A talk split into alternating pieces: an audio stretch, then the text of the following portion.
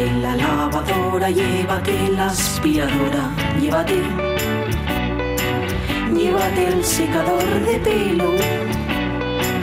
Llévate el horno, microondas, el casete, la olla express, pero la radio es mía. La radio es mía. La radio es mía. Y quédate con todo lo demás. La radio es mía. Con Pachi Poncela.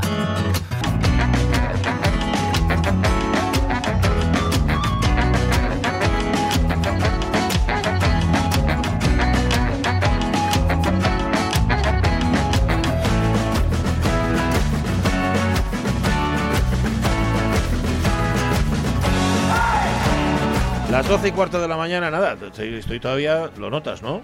Dos centímetros levitando por encima del suelo, del estudio. Sí. Ahora mismo, bueno, a ver, que hablar con un maestro, que además no pretende ser maestro ni nada. ¿Sabes? Que eso es lo bueno del caso, que no pretende dar lecciones ni nada de eso, pero te las da cuando habla, pues ya está. Mira tú, La qué verdad es que da- ha dado un, un verdadero gusto, ¿eh? Sí, sí, la verdad Eh, que sí. Eh, Escucharle. ha reconocido también que él no madruga y que le molestaría tener que madrugar como Carlos Herrera. Y de eso se le notaba un poco en la voz también. Tenía, tenía la voz de no haber madrugado. Bueno, de hecho, pues es posible que haya madrugado un poquitín más por culpa nuestra. Eh, Seguro que sí. Fíjate lo que son las Seguro cosas. que sí. Yo no me puedo ni imaginar lo que es no madrugar, fíjate. ¿Mm? Qué triste, ¿eh? ¿No? Después de tantos años. Claro, llevas toda la vida dedicándote a madrugar y- Sí. y, y- y ¿cómo haces? Porque Pero eso bueno, no se tú quita de has tenido también horario nocturno, Sí, tuve horario de madrugada, pero ese era tan raro que, que no se sabía muy bien que si no se puntuaba, sabe. ¿no? Claro, imagínate tener un horario de hacer un programa de tarde. Sí. Un programa por la tarde. Bueno, programa por la tarde, además que llegues a mesa puesta. Eh, ¿eh? Que llegues ahí, que te sientes, a ver. ¿qué tenemos para hoy? Y te sientas ahí y empiezas a contar las cosas que te previsto, luego marches otra vez y ya está. Claro, eso estaría muy bien. Yo pero viví no- una no época de parece. mi vida profesional muy bonita, pero muy intensa, Ujú. que abría por la mañana en la radio y cerraba por la noche en la tele. Sí, ¿eh? Y era un sin vivir. Era no, no parar. Exacto. Claro. El dormir Uf. era una utopía que existía en la cabeza. Qué mal rollo. Porque dormías pues en, en cualquier eh, asiento de espera de más de 15 Pero segundos. eso son cosas que, que, que podés hacer cuando eres joven. Pues sí, Porque ahora mismo, pues no, no lo cuando harías. era más joven. Cuando eras más joven que ahora, eso quise decir. Eso quise sí, decir, bien, perdona, eh, bien, perdona. por si acaso. A ver, lo que perdió Rego no es una guimbarda, no es un arpa de boca. ¿No? Que ya me está A ver. calentando la cabeza. ¿Puso los puntos sobre las IES? Guimbarda de ebanista. Y me dice además con toda sacando pecho, sabía que no acertarías, que eres fácil también. ¿eh? No soy músico, dice Rego, ni tengo oído, y dos pies izquierdos, dice. Era una guimbarda heredada y muy vieja, pero, dice, algún día aparecerá. Seguro que sí. Yo no fui, ¿eh? Yo no te la quité. No, porque además, como no sé lo que hay una guimbarda, pues no, no sé. Sa- Sabes que igual lo cojo por hacer el mal solamente. Dice, esto seguro que sirve a alguien, para mí, método morsu. Que hay personas que lo hacen, ¿eh? Lo de solo por molestar. Bueno, eso es, eso es muy habitual. Personas que dicen ellas, no, no, yo no obtengo ningún provecho de esto, pero si Mm. molesto al que tengo, el que tengo yo enfrente, sí. ¿verdad? Pues no, para que se fastidie el capitán, no como. Eso es, total. Nunca lo entendí. Mira, Natalie Castañón perdió un día un billete de 50 euros y nunca lo volvió a encontrar. Hasta que un día, por casualidad, tenía que ordenar mi cómoda y ahí estaba, en el cajón de los pijamas. Que Anda. A saber cómo aparece allí. También encontré juegos reunidos en una caja metálica que ni me acordaba que existía. O sea, no se acordaba ni que existía la caja, ni que dentro tenía los juegos reunidos Hyper. Ahí está. Eh, dice Lojar que sí, que le toqué la fibra sensible y que entrevista con Julián ya. Bueno, tranquilo, ¿eh? no nos pongamos nerviosos. Eh, podríamos hacerlo, además sería relativamente fácil. Pero Pues sí, sí. no, no vamos a poner chulos ahora, que luego no funciona. Pero, y- oye, sin prisa, ¿eh? Tampoco no, no, nos no. pongamos aquí a la venga, venga, y mañana, aparte mañana. que ahora no, estará, estará muy estresado, están rom- rompiendo al grupo, tendrá cosas que hacer, que, que te- Sí, con qué te quedes tú, con qué me quedo que yo, tirar, hombre, ¿eh? y que destruir incluso. Servidor Dizmón Forcelledo, oye, perfectamente capaz de traer algo en les manes y perderlo. Además, a veces Ese no es un gran clásico. Nunca más un clásico. Ese es un Aprovecho, clásico. aunque no soy de Santos, para mandarle un saludo y un ánimo a San Cucufato, el prove, ese sí sufrió y sufre por ser santo. Habéis de preguntar ya a César Alonso a qué personaje griego corresponde dicho santo. Me imagino, me imagino que hay un... ¿A César Alonso o a Juan? Yo se lo preguntaría a Juan Alonso. ¿eh? Sí. Bueno, aunque César igual lo sabe también, no lo descartes. César sabe cosas muy peculiares. Sí, por eso, por eso. Eh, Doña Bama perdió un tanquín que tenía rojo y que, y que voló. Alicia García López pe- pierde cosas cuando las pone en un sitio que no es el habitual. Bueno, yo Hombre, les haces en casa ese- constantemente. No, y a- lo que guardas siempre en un mismo sitio y Eh. reorganizas la cajonera Claro, esto a partir de ahora va a estar aquí. Como tu mente tiene. y se acabó. Que lo que ya está- Bueno, Sí. dice, perdí un chaleco vaquero, dice Alicia, y estoy segura de que tiene que estar en casa. Y ya me cansé de buscar, no pierdo la esperanza de encontrarlo algún día. Siempre encuentro algo en los bolsos que había buscado y aparecen cuando lo saco en la siguiente temporada.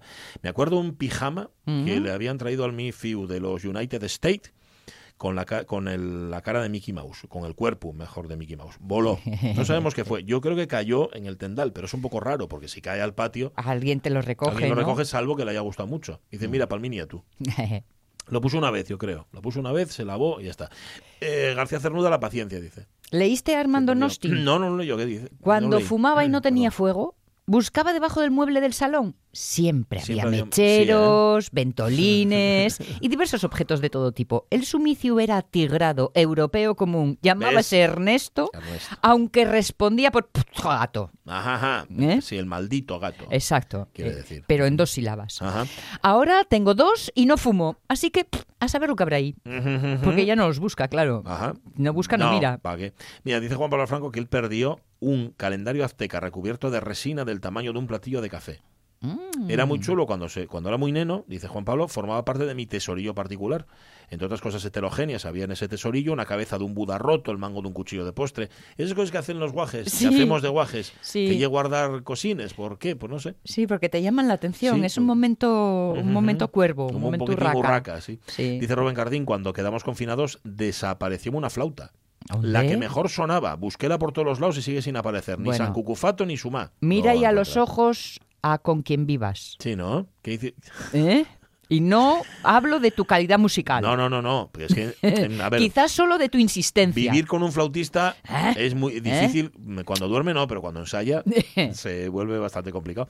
Mira, cuanto más quiero guardar una cosa, dice Geli Rodríguez, peor, porque luego no me acuerdo dónde la guardé. Lo que mejor me funciona es tenerlo siempre en el mismo sitio, porque si lo cambio, adiós. Claro. Lo que decías tú. Claro. Sí, a veces encontré cosas que daba por perdidas de las que ya ni me acordaba. El sumicio trabaja mucho, sí, y trabaja bien, ¿eh? en mi caso. Me entregaron una vez una serie de mm, eh, entradas de fútbol, pero de los años 60. Ah, ¿eh? Todas del Real Oviedo y tal. Bueno, una colección guapísima para Sí. ser entregada Ajá. a su destino final. uf, Eso es. no, Uf. no, nunca más, ¿no? Nunca más. Y además soy consciente de mí misma diciendo, las voy a poner aquí porque aquí no las pierdo seguro, que me conozco, bacalao. Sí. Hasta hoy. A mí me prestó un amigo, que sigue siendo amigo no obstante, Tomás, eh, toda la, la colección completa de Sandman, del cómic, Ah, que lo tenía como oro en paño. Y me dije, léetelo porque te va a encantar. Y hasta hoy también, ¿eh? Y hasta hoy desapareció en mi casa, no sé. Yo fíjate ¿Eso que tuve fue? la suerte, entre comillas, o más que yo, el destinatario final, que por alguna razón las fotografié. Hice un collage con todas y las fotografié. Bueno, es lo único que pude entregarle. Sí, ¿no? Para que veas que lo, lo tuve y tal. Bueno, ¿Eh? pues, pues, suena un poco a fotografía. Si hubieras hecho la foto con un periódico del día, Ya, parecería ya, que, lo, que habías secuestrado. eh, registro de vida. Podría ser, pero Eso vamos, es, que eso mal. Eh, y luego hay quien reza a San Cucufato y hay quien reza a San Antonio. El otro día ya os contamos, por lo menos la versión de mi madre, cómo era la oración de San Antonio, que no os la voy a repetir porque no me da la gana. Pero vamos, que gracias, oyentes de la radio mía, por compartir lo que perdéis con nosotros. es un detallazo por vuestra parte. Sonia Estrada pierde el coche en el parking. Ah, uy, ¡Ey, qué gran clásico, Sonia! habitualísimo. Sí, la mía que dice que ella a ti clásico. muy, mala, muy, muy mal sentido de la orientación no es nada comparado con el que tengo yo. De hecho, el otro día en un centro comercial dejó el coche aparcado ¿Sí? Y entró por una puerta y decía, no, pero no es por aquí, es que entramos por otra distinta. Y pum, pum, pum, pum, pum, lo encontró. Y lo encontró, ¿eh? Yo no sabía, o sea, en ese momento ni cómo se llamaba el centro comercial. O sea, estaba absolutamente perdido. Hay una, Perdidito. una búsqueda palpu, Sí. que es ir con el mando a distancia, eh, Ah, con el puño levantado, clink, clink, clink, clink, a ver quién te guiña el ojo Ajá, de ya, los, de sí. los coches. Nada. Mira, perdió Cristina Fernández la semana pasada la tarjeta de la CTA, del Consorcio de Transportes, Sí. recién cargada. ¡Y! Acabo de encontrarla. Menos mal. Gracias a nosotros, que si no hubiera salido el tema, 12 y 23. Hablamos de miel. Venga, va. Y en el campo nacen flores. Hoy hablamos de miel porque, claro, César Alonso, reconociéndose hasta cierto punto ignorante de lo que son los trámites administrativos, dice, no, esto os lo tiene que contar Andrea. Os lo tiene que contar Andrea González, que ella es la que sabe todo lo que se refiere a la IGP Miel de Asturias, que la creo que se llama mujer, así, ¿no? la mujer de les letres. Sí, ya la que sí. Indicación geográfica protegida. Correcto. Em, ¿Cómo estás, Andrea? Buenos días. Hola, buenos días, ¿qué Qué tal? ¿Qué tal? Bueno, muy bien. Nada, que César delegó en ti. Dijo, ala, Sí. que lo cuente Andrea. Bueno. Oye, ¿cómo me pasa Marroy, César? Voy. Ay, con lo bien que lo estabais pasando aí, falando das cosas que se perden, Yo ya. que sempre guardamos e despois nunca encontramos. A ti pásate eso, pásate, Andrea. Home, eso. bueno, Sí, ¿eh? cada paso. Además, eu teño un punto aí moi desordenado e cada vez que me poño a ordenar, Sí. Era peor. Despois nunca encontro as cousas. Pero Ajá, bueno, ya. al final hai que tomarlo como algo natural e Claro. y tomarlo a risa, porque Sí, sí, sí, vamos, sí, sí. Mientras creo que... que, nos pasa a casi todos. mientras que lo que pierdas no sean abelles, Ya. ¿Contásteles hoy? Estaban todas, estaban Estaban, todas. bueno, estupendo. Bueno, oye, estamos hablando de la IGP y nos decía de César Bueno, a ver, pero no está todo cerrado, todavía faltan trámites. ¿Qué falta para que la IGP sea efectiva, Andrea? Mira, estamos en proceso, en proceso de implantación da IGP. Am, as eh, marcas estas de, de mm, geográficas protegidas pues son de dous tipos, son denominación de origen protegido o bien indicación xeográfica protegida. Bien. Sí. Claro, son marcas de calidad. Eh, os produtos e os produtores pues procuramos diferenciarnos nos nosos produtos, diferenciarnos eh, hacia lo bueno. O Sí. sea, eh, temos un producto especial, especial porque se produce aquí, porque se produce de esta manera, e é un produto moi bon porque lo facemos así, controlamos todas as fases da produción, Ajá. de, elaboración, de todo, y é un producto de calidad excepcional. Eso é lo que lo que queremos que se nos reconozca coas marcas de calidad. Claro, marcas de calidad, hai moitísimas marcas de calidad, pero eh, as marcas de calidad reconocidas a nivel europeo e que usan casi todos os países da Unión Europea son estas as denominacións de origen protegido sí. e a indicación xeográfica protegida. Andrea, eh, permíteme una cocina, existen marcas de carácter global, eh, total, de universal? No, as máis, digamos que as máis universales son estas. Vale, vale, vale. Porque eh, porque se refiren a Europa, que é onde nosotros nos movemos. Bien, bien, bien. Porque bien. el resto de marcas son mm, de andar por casa. Bien, por ejemplo, bien Alimentos del Paraíso é unha marca de calidad Sí. y sin duda hay alimentos buenísimos dentro da marca de Alimentos del Paraíso, pero el paraugas que teña é asturiano. Vale. Entonces, claro, hay tamén moitos municipios que sacan, o, o, o un pouco máis grandes, mancomunidades, que sacan marcas de calidad propias. Bien, de depende. territorios. Entonces depende de la administración que lo garantice. Sí, en Vale. cierta manera sí, que lo garantice o que lo reconozca. Vale. Vale, porque ahora ya veremos que, que lo vaya mm, a garantizar el órgano rector de esa marca de calidad. Ah, Pero bien, en bien. principio que lo aproba si o administración y estas eh, marcas de calidad están dentro de lo establecido nun reglamento europeo, del Vale. reglamento 1151 barra 2012.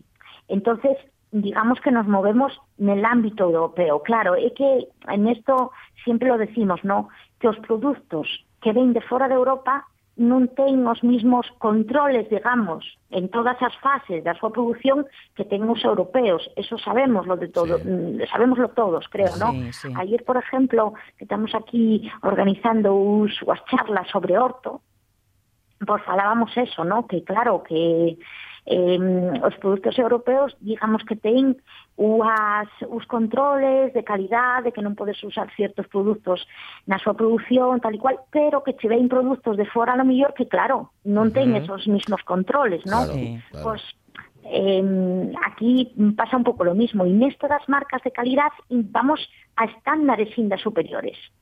Queremos que se nos reconozca que un, Bien. que un producto eh, específico, distinto y además con unha calidad moi grande. Por qué? Porque a la hora de producirlo temos en cuenta moitas variables que melloran a calidad dese produto. Ujú, ujú. Vale. Entonces... Y eso ya está, y eso ya mm, está, ese trámite ya está y ya tenéis esa- ese reconocimiento, ya podéis poner en vuestro producto o No. todavía falta. A ver. No, mira, lo que está aprobado, que creo que era lo que vos referíais el otro día, é el pliego de condicións da indicación geográfica protegida Mil de Asturias. Que isto é, pois, eh, unhas normas que dicen como vai ser eh, a mel que se ascriba a esta marca. Vale. Dice, por ejemplo, descripción de producto.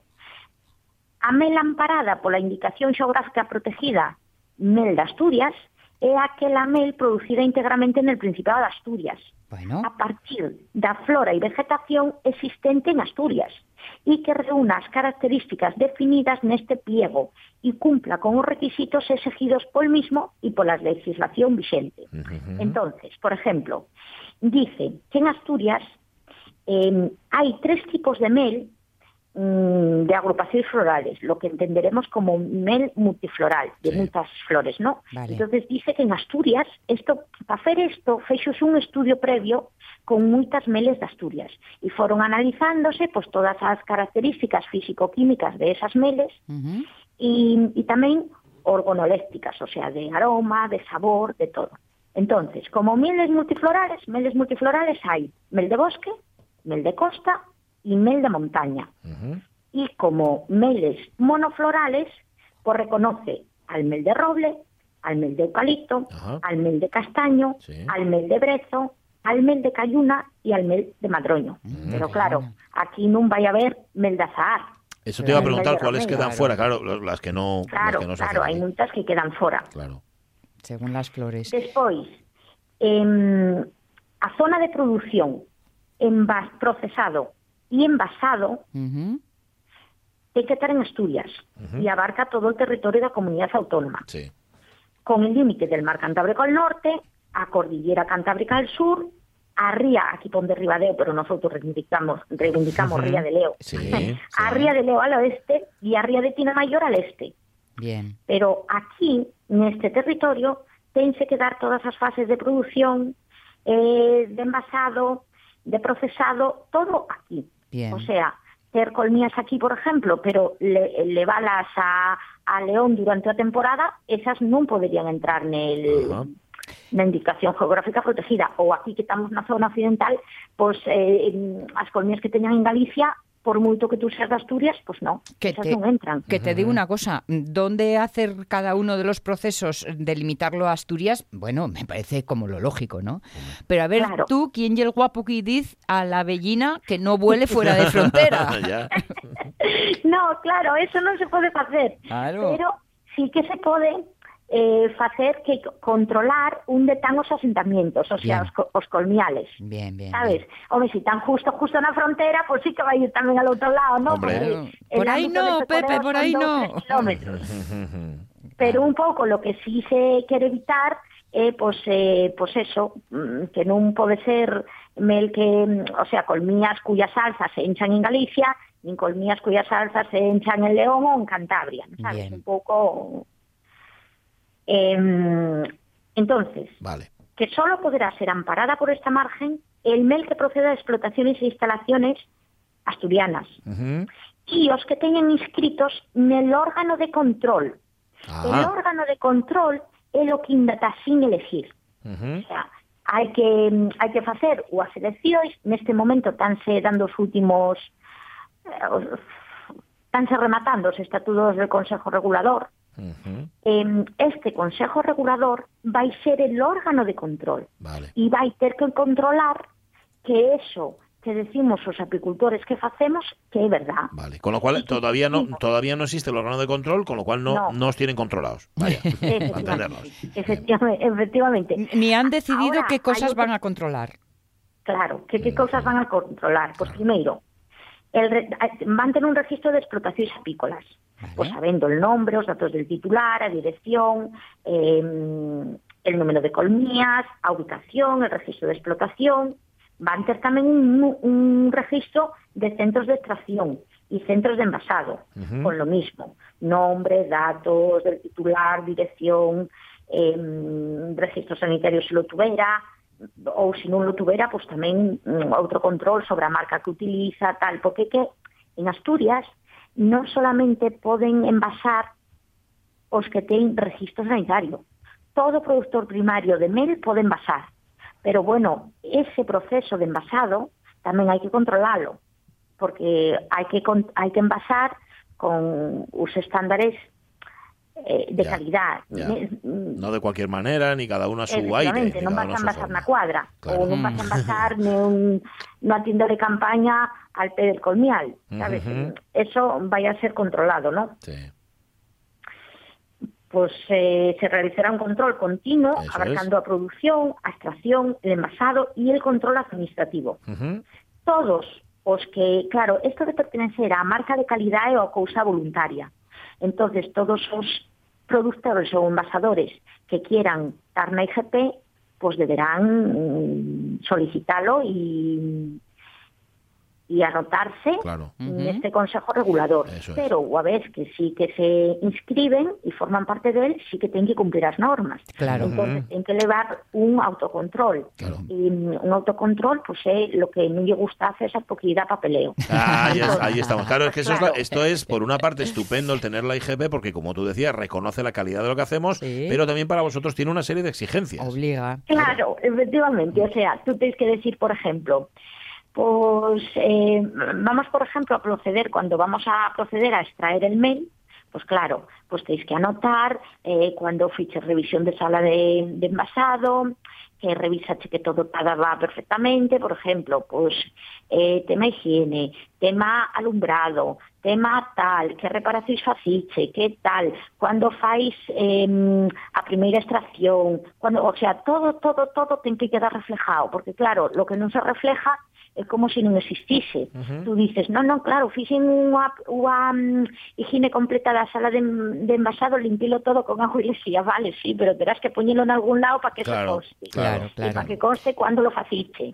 Y todo así, ¿no? Pe- permíteme, mm, porque sé que el tiempo se va acabando y quiero hacerte una última pregunta que no quiero dejar en el tintero, Andrea. Porque, Sí. claro, nos estás dando normas de estricto cumplimiento. Todos aquellos que deseen este reconocimiento tienen que Claro. cumplirlas. Vale. Mm, ¿Hasta qué punto, hombre, en lo de la higiene, pues mira, está clarísimo que esto es un beneficio para todos, pero ¿hasta qué punto esto no homogeniza en demasiado el producto, perdiendo esa capacidad de diferenciación y de lo especialito que es lo mío? No, no, no, non lo mm, non afecta en nada a eso. Vale. Porque mm, tú non cambies el mail, simplemente teis que eh, cumplir unha serie de normas. Isto, por exemplo, da, da higiene del envasado é algo que se ve moi claramente, ¿no? Uh -huh. Que é algo visual. Pero teis que facer lo mismo na produción. De tal maneira, por exemplo, que unha das normas pues, eh, pues pode ser que non estas cousas que caen de cajón, vale, sí, vale, vale, pero vale, vale. que que hai que cumplirlas. claro, o vale. sea, bien que nunca mezcles tratamientos con alzas postas, Bien, bien, bien. que vale, nunca vale, vale. alimentes con alzas postas, Bien.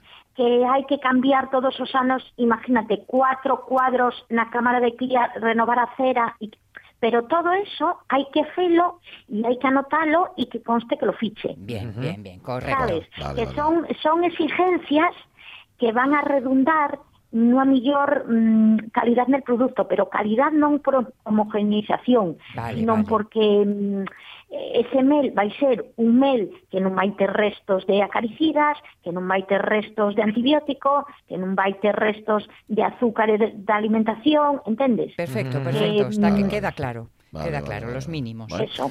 Bueno, vamos a seguir. Vamos a seguir. lo que se busca. Sí, gracias a vosotros. Porque- Sí, dime, dime.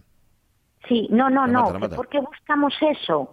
Pues porque, hombre, queremos que se nos reconozca Sí. que é un mel de moitísima calidad. Correcto. E Esa é es tamén unha maneira, eu penso que para o mel asturiano é unha cousa moi buena, para o consumidor asturiano é unha cousa moi buena.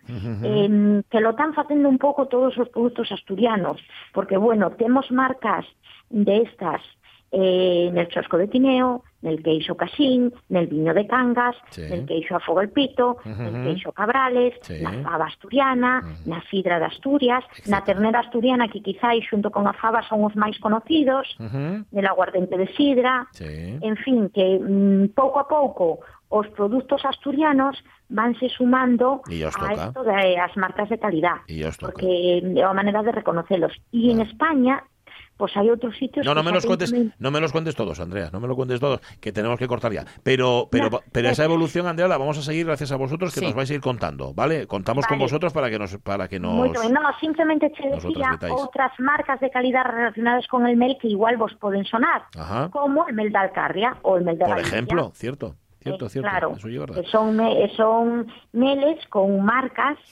eh, que xa foron reconocidas antes que a nosa, ¿no? Pues sí. Haremos popular la nuestra, Sí, ya lo señor. veréis. Gracias, Andrea González, un abrazo. De nada, hasta luego. Chao, Cuídate, chao, chao, cuídate chao. mucho. Bueno, eh, es que se, se apasiona. Sí, Andrea es que está en contándolo y todo quiere lo darnos suyo. todo el detalle y no en puede todo ser. lo 21 suyo. minutos faltan para la una, libros. Que podría escribir un libro, Andrea, con, con todo lo que sabe, ¿no? De verdad. Hola, Rafa Gutiérrez Testón, ¿cómo estás? Muy buenas, venga, asombrado de la pasión con la que se cuentan las cosas. ¿Verdad? Cuando alguien Sí, sabe algo, ¿verdad? Qué gusto Sí. da escucharlo. Sí, sí, que además tiene ganas de transmitirlo. Sí, nota. sí, sí. Luego estamos nosotros los que hacemos la radio que tenemos que cortarles o tenemos que cortaros, pero bueno. Los tiempos. Mira, yo tengo la misma pasión por el libro que vamos a, del que vamos a hablar hoy. Ya lo Sí. sabéis, porque ya hablé Sí. de él en otro momento, que es el libro Az- Azúcar, Azúcar perdón, de Viviana Candia. Sí, sí, sí, es verdad. Nos hablaste de él y además nos dejaste muy sorprendidos con la historia, pero sobre Sí. todo nos dejaste sorprendidos con la historia y una cosa que sorprendió a su propia autora, que hombre, no es que no se supiera, pero que tú preguntabas a cualquiera de- del entorno y no, y no le sonaban absoluto. Y estamos hablando de 1.700, que ya lo decíamos antes, 1.700 jóvenes gallegos. Pero espera, que creo que tenemos ya a Viviana, creo que la tenemos ya al teléfono, a Viviana Candia, la autora de Azucre. ¿Cómo estás, Viviana? Muy buenos días.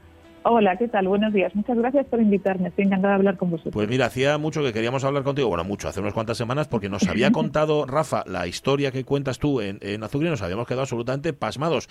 A ver, tú dices que esta historia, a ver, sí se conocía, incluso creo que hay un documental, etcétera, pero lo que te llamó la atención es que no fuera una historia familiar, ¿no?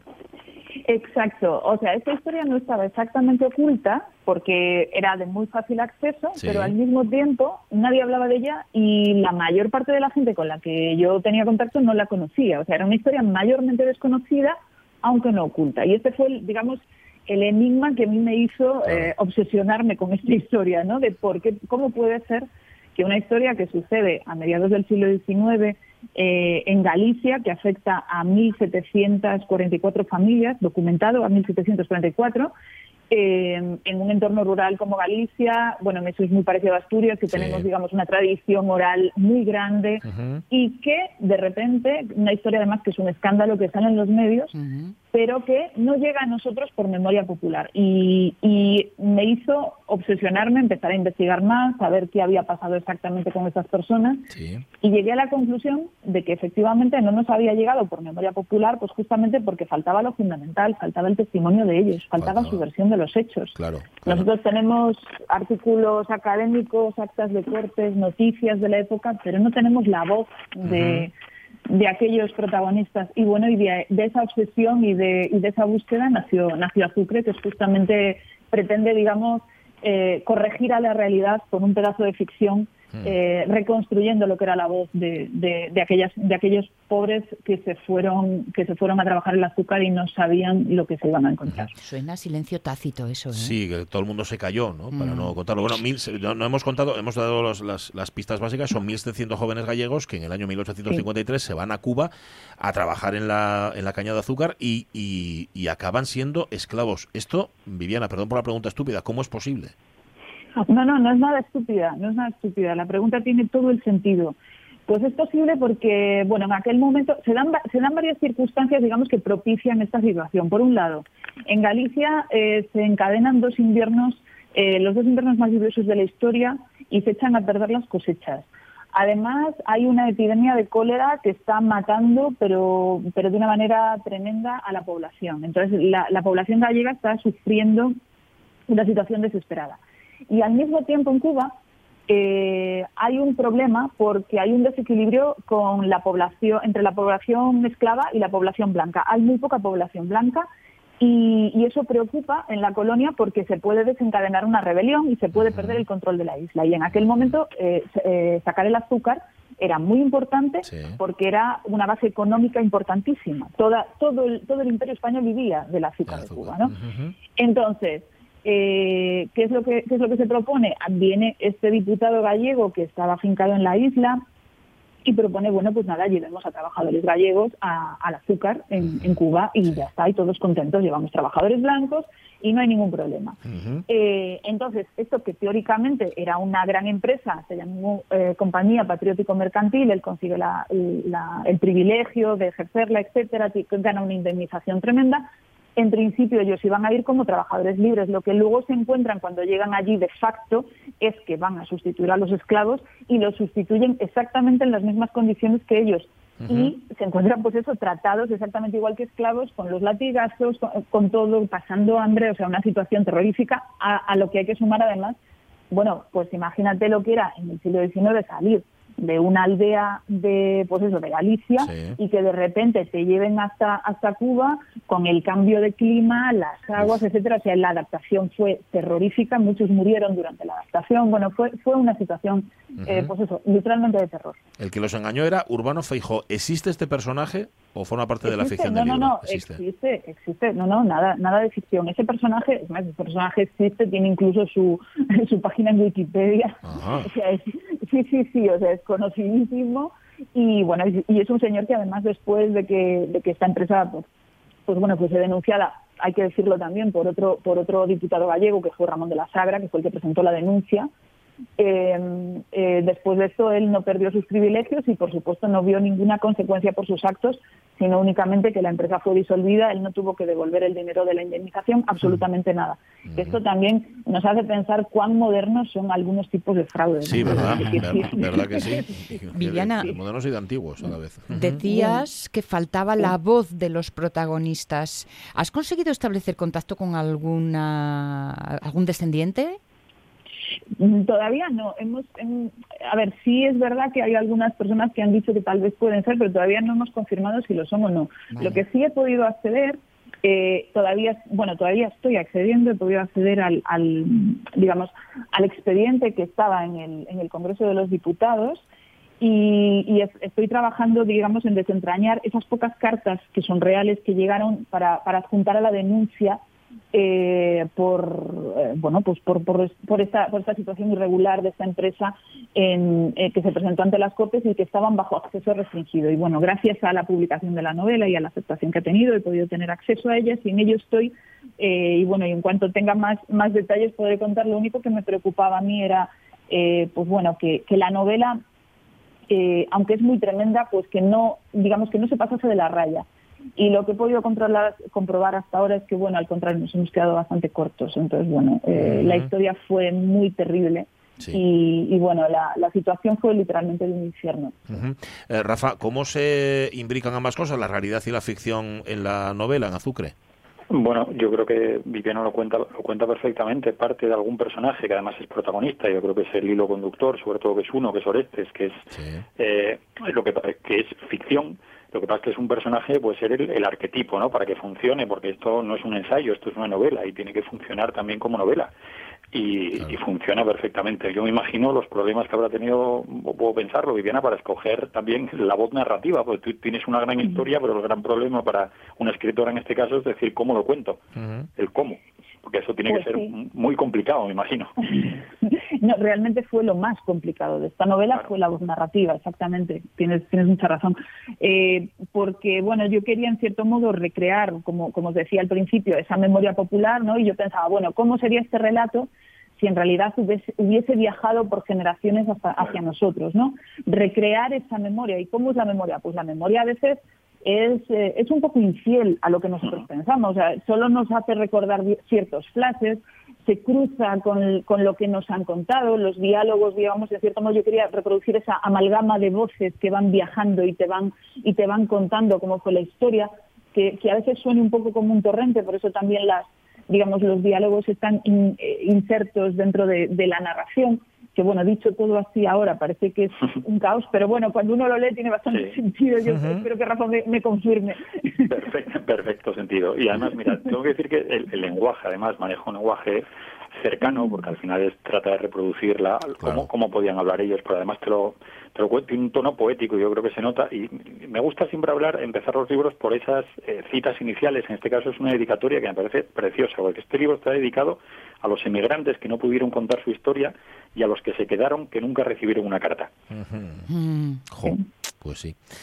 Eh, Viviana Candia, muchísimas gracias por haber estado con nosotros, por haber compartido, aunque sea este ratito aquí en la radio, hablándonos de azúcar. Un oyente nos ha puesto un mensaje, mía, estaba escuchándote ahora mismo y nos pone, me voy a leer todo lo que escriba esta mujer. Es, azúcar es una auténtica maravilla, así que nada, que sepas que Sonia... Pues nada, muchísimas gracias al oyente, muchísimas gracias a vosotros por, por, la conversación, por el tiempo y por el cariño por, a, a porque lo agradezco de verdad. Muchas gracias. Gracias a ti, un beso, gracias. Un beso, eh, Rafa, estaba pensando yo la cantidad de asturianos, como ella misma decía, son realidades muy similares las de Galicia y las Asturias. Mi abuelo fue a, la caña de azúcar de, de, Guaje, que era un guajín a principios del siglo, claro, no en 1853. Y si no volvió, creo que ya lo conté aquí alguna vez, fue porque hubo un naufragio. A la vuelta de uno de los viajes, naufragó el barco y dijo que en su vida volvía a Cuba. Hubo casos sobre una vía viciosa. Claro, es que una de las partes de este libro, pues, lógicamente está centrado en Cuba, pero es maravilloso también cómo cuenta el viaje, cómo van saliendo, como te va contando al principio, las condiciones que tienen para, para viajar a un sitio inhóspito, porque bueno, Cuba no, lo que tú puedes saber de Cuba, tenemos que imaginarnos en pueblos gallegos en mitad del siglo XIX y no es como ahora la información que tú puedes tener, eso es un viaje hacia la nada también. Y después te va contando muy bien también la travesía, todos los problemas que hubo durante, durante el viaje. Es una maravilla de libro. Pues nada, Azucre, que lo edita además Pepitas de Calabaza. Pepitas de Calabaza. Que es una editorial que nos caen especialmente bien y que además se arriesgan a publicar cosas. Yo espero que esto sea el, el, pum, el espaldarazo, o sea, que se venda tanto, tanto, tanto, tanto, Eso. Que, tiren para arriba, que nos encantaría. Rafa, gracias. Cuídate mucho. Oye, ¿no escuchaste? No, ¿A que no estabas escuchando la radio en la segunda hora de la radio es mía? No. Pues mira, tienes que escucharla en el, en el podcast, vete al tal, para escuchar a Paco González, que estuvo con nosotros. Pues no, vamos, no lo dudas. Imagínate una conversación entre Ismael Díaz Galán, Sonia Villaneda, eh, servidor y Paco González. lo, que pueda ir. Va, lo pasamos muy bien. un jamón o algo? No, no. la verdad es que no, no, no, no, no, toco, no toco esta vez, porque si no seguro que lo estabas escuchando tú, si sorteáramos un jamón. Anda que... Abrazo, Rafa, cuídate. Abrazos. chao. La una menos diez de la tarde en Asturiano, por favor. Venga. Tenemos una cita con la historia y para que no se pierda la memoria, vamos a salvar el idioma en singencia, para que tenga pues futuro y fuerza. Bueno, fueron estos días atrás, fue esta semana, ¿no? Cuando otro parto de los montes. Ahora se descubre que había un estudio que se hizo para saber cuánto costará, bueno, cuánto costará y cuánto supondrá también de, de ganancia eh, la oficialidad del asturiano. La existencia del mismo parece como lógica, mm, ¿no? que, exista, pero el lío se monta en si es de orden interno o de orden de todos externo, conocidos para todos. Moncho Iglesias, ¿qué tal? Muy buenos días. Buenos días. Secretario de la Academia de la Lengua Asturiana. desde la Haya entendéis eh, esta, esta polémica. Bueno, te, dejo barra libre para que, lo comentes, que tendrás mucho que decir. Vamos a ver, aquí hay varias cosas que, que decir, ¿no? En principio, eh, no se entiende, o, sí se entiende, vista cómo va la dinámica, el follón que se arma ante la aparición del, informe. Es decir, una, vez más, eh, la utilización que se hace de él. Y es evidente que cuando se está discutiendo eh, la oficialidad, la posibilidad de la oficialidad, la presencia de ese informe ya era conveniente el facelo público. Por lo tanto, parecernos una torpeza del gobierno tener guardado ese informe un año, desde a finales del año 20, tenerlo guardado porque facilita las negociaciones, facilita las discusiones que tienen que haber entre los partidos. Eh, y además, los demás partidos eh, deberían de tener los sus propios informes y por lo tanto eh, enfrentarlos y ver efectivamente eh, lo que hay. Es decir, la primera cuestión, por lo tanto, que llama la atención es la utilización que se fai, eh, está claro, volvemos a lo de siempre partidistas, de un o de otro, para tirarse a la cabeza lo que son efectivamente informes de tipo técnico, que los políticos después tendrán que, valorar y tendrán que, saber lo que cada uno de ellos piensa. ¿no? Eso, digamos, lleva un aspecto, primero, que llama la atención, por desgracia, en, en cómo se lleva la discusión sobre el tema de, la oficialidad del asturiano. Otra cosa es los datos eh, que, que reflejan eh, y que están en el, en el informe, ¿no? De este caso que, dirige el, profesor Presno Limera.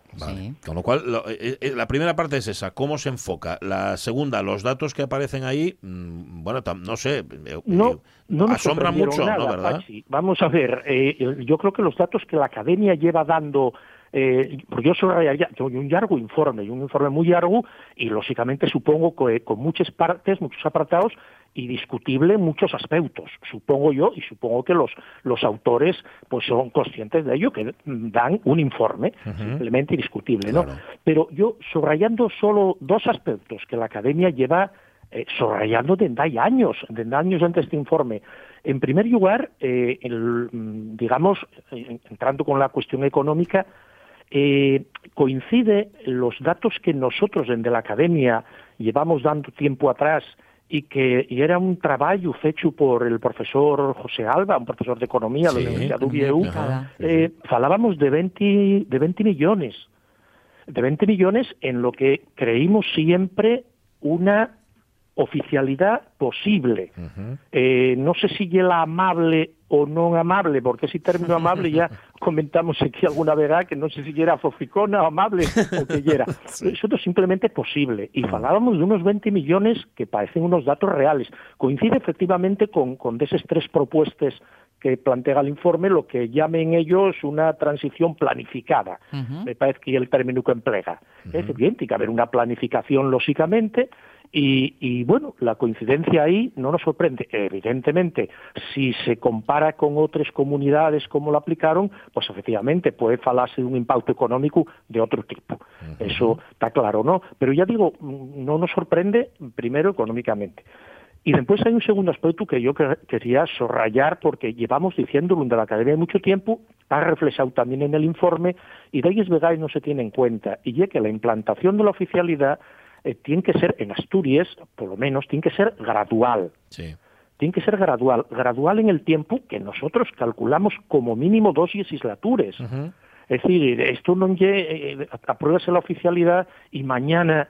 No, esto tiene que llevar una serie de años de implantación. Entonces calculamos aproximadamente eso, un par de legislaturas, uh -huh. entre, entre seis, ocho años para llevarlo adelante. Y entonces, claro, en ese proceso gradual, eh, eh, en el tiempo y, y, lógicamente, lo mismo los contenidos, pues y es donde se irá viendo cómo va avanzando la cuestión. ¿eh?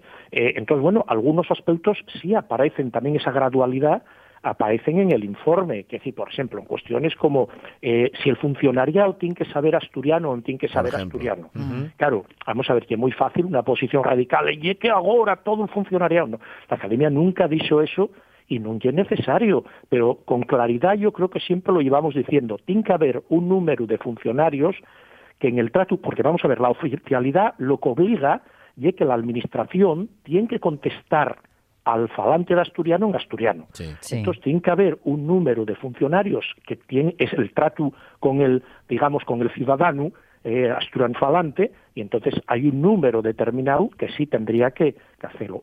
Parte del funcionariado ya está, ya tienen los cursos de formación fechos. Uh -huh. Y otra parte, de esa parte, digo, que tiene que tratar con la ciudadanía, bueno, pues daríense una serie de años. Parece que el informe fala de cinco o de seis.